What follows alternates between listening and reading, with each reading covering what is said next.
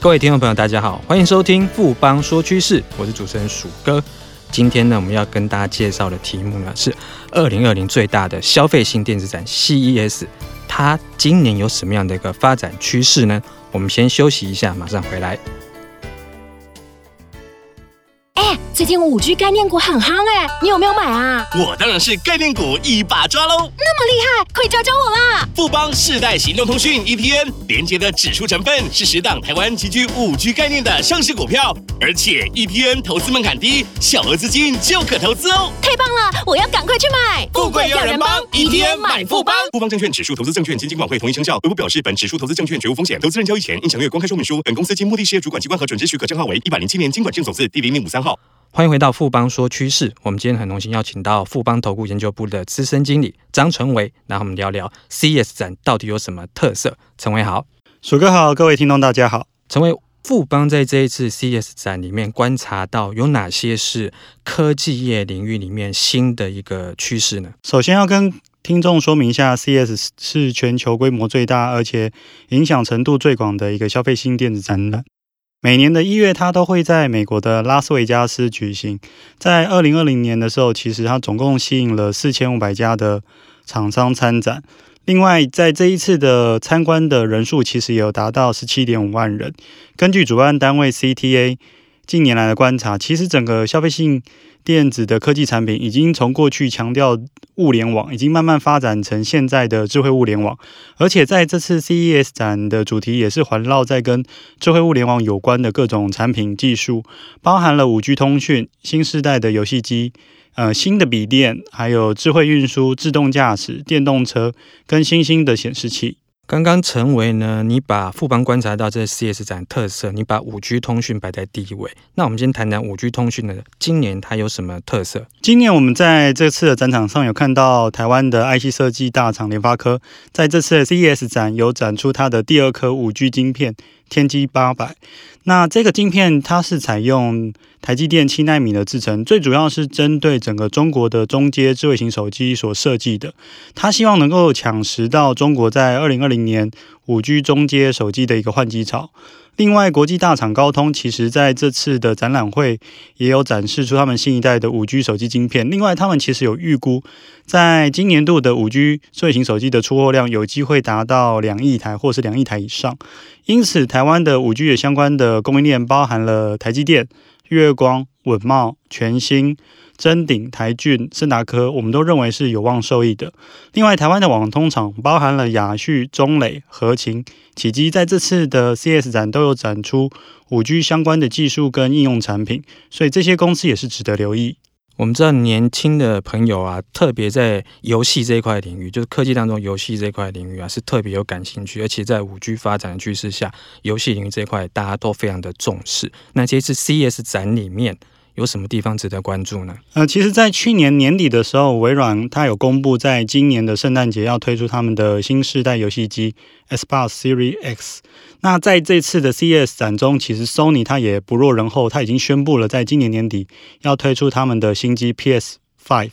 那这两款游戏机预计都会使用 AMD 全新客制化的处理晶片 Zen 2 CPU 跟 GPU。而 AMD 在这次的处理晶片也是使使用七纳米来打造这样子，那这个晶片基本上的架构基本上也未来会使用在笔电的 CPU，所以我们认为在今年度整个 AMD 在笔电搭配的比重有机会达到两成。另外，整个帮 AMD 代工的包含晶圆代工的台积电、封装的日月光，还有提供载板的星星、南电以及晶片组。的翔硕以及进攻整个的一个电竞笔电的维新都有机会受益。另外，我们认为在微软以及 Sony 会推出新世代游戏机之下。它的主要组装厂包含了红海、和硕，有都机会都有机会迎接新的动能这样子。我们相信提到就是自动驾驶电动车这一方面题材，大家都想到说这几年特斯拉算是独领风骚。那其实很多其他厂商也都慢慢的跟上，而且都有新的这个发展。这一次的 CES 上面的话，有哪些厂商有展出一些什么样有特色的这个新产品呢？在这次的 CES。汽车相关的厂商，其实它的参展都是围绕在所谓的智慧运输、自动驾驶或电动车这些主题。参展的厂商也有数百家这样子。那我们下面就是针对这三大个领域来做一个介绍。首先，在智慧运输的部分，包含了 Honda 还有 Toyota，其实在这次 CES 都有展示他们前瞻性的一个未来城跟未来移动的一个相关的愿景。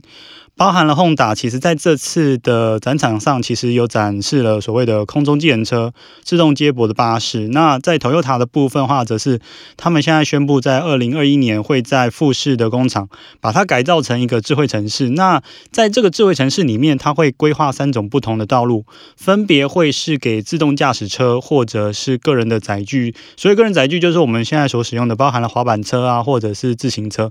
另外，他们也会规划。让行人有使用的专用道路。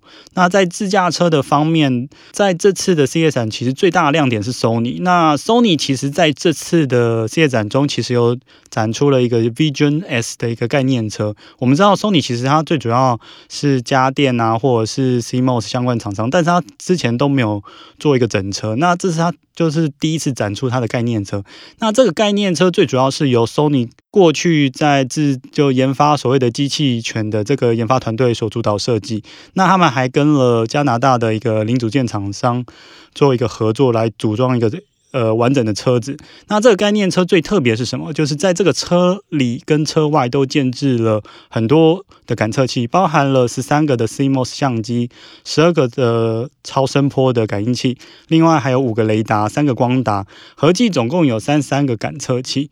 那另外结合了 Sony 他们本身的云端跟 AI 的技术，所以这这辆概念车基本上已经可以达到自驾的 Level Two 等级。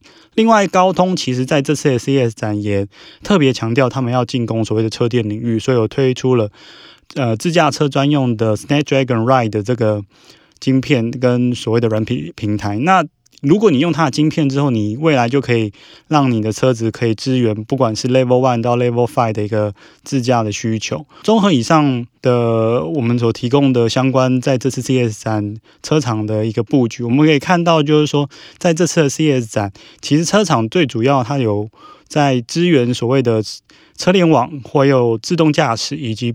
电动车部分都有推出一些新的产品，所以我们富方认为说，台湾在电动车的供应链包含了台达电、茂联、以盛、和大跟茂达等公司，另外包含了自驾车所提供的 AP、ASIC 或者是晶圆代工的厂商，其实在这次的 C 展都可以看出未来会受益最深。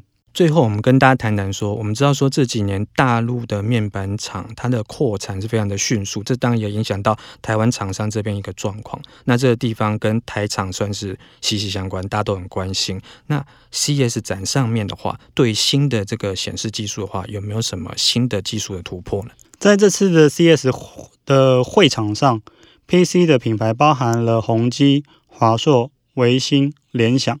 他们都有推出新的产品，是使用 Mini LED 技术的笔电啊，或者是电竞的显示器这些高阶的一个新品。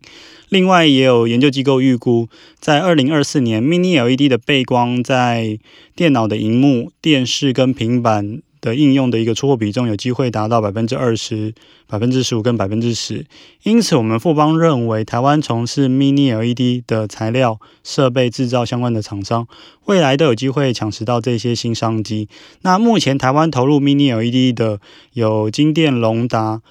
巨基、星星等公司都有机会收益。另外，在这次的展场上，有一些新的折叠的笔电跟手机，也是这次展场的焦点。例如，在联想在这次就有推出首款折叠荧幕的笔电。那这个笔电的话，基本上它是搭配了十三点三寸的可折叠的 OLED 的荧幕。另外，它有外接无线的键盘跟触控笔。那这个笔电最大的特色就是说，当它打开的时候，是一个十三点三寸的大平板电脑。但是当他将它下半部的荧幕半折部分，我们就可以看到下方的一个画面就会变成虚拟的键盘，也就是它会马上变成一个八寸的小笔电，所以就是很方便这些商务人士使用。另外，我们认为在去年度二零一九年的 MWC，其实三星有展出他们第一款的折叠手机，但是那时候手机呃只能看不能摸也不能测试，所以在产品的设计啊或可靠度，其实那时候都没有非常完整。那后来也发生了那个折叠手机有一些就是开放者诶开放给一些科技专家用，然后发生一些问题。那我们认为在这次的 CES 展上，其实比较特别的地方就是包含了三星跟华为他们的折叠手机，经过了一年。多的这个一年的这个改良，其实已经可以让参观者试用了，而且目前已经渐渐的在市场上可以买得到。所以有机构预估，在二零二零年整个折叠手机的出货量有机会达到一千万台。那我们富邦认为，不管是折叠的笔电或者是手机，对于台厂其实也是会有正向的帮助。那受益的厂商有机会是新日兴啊、达迈啊。达新材、明基材这些公司，谢谢陈维今天带来这么精彩的介绍与分析，谢谢陈维，谢谢鼠哥。经过今天的节目呢，相信各位听众朋友对今年的 CES 展应该都比较清楚的趋势的一个看法跟认识了。不妨说趋势，我鼠哥，我们下周见。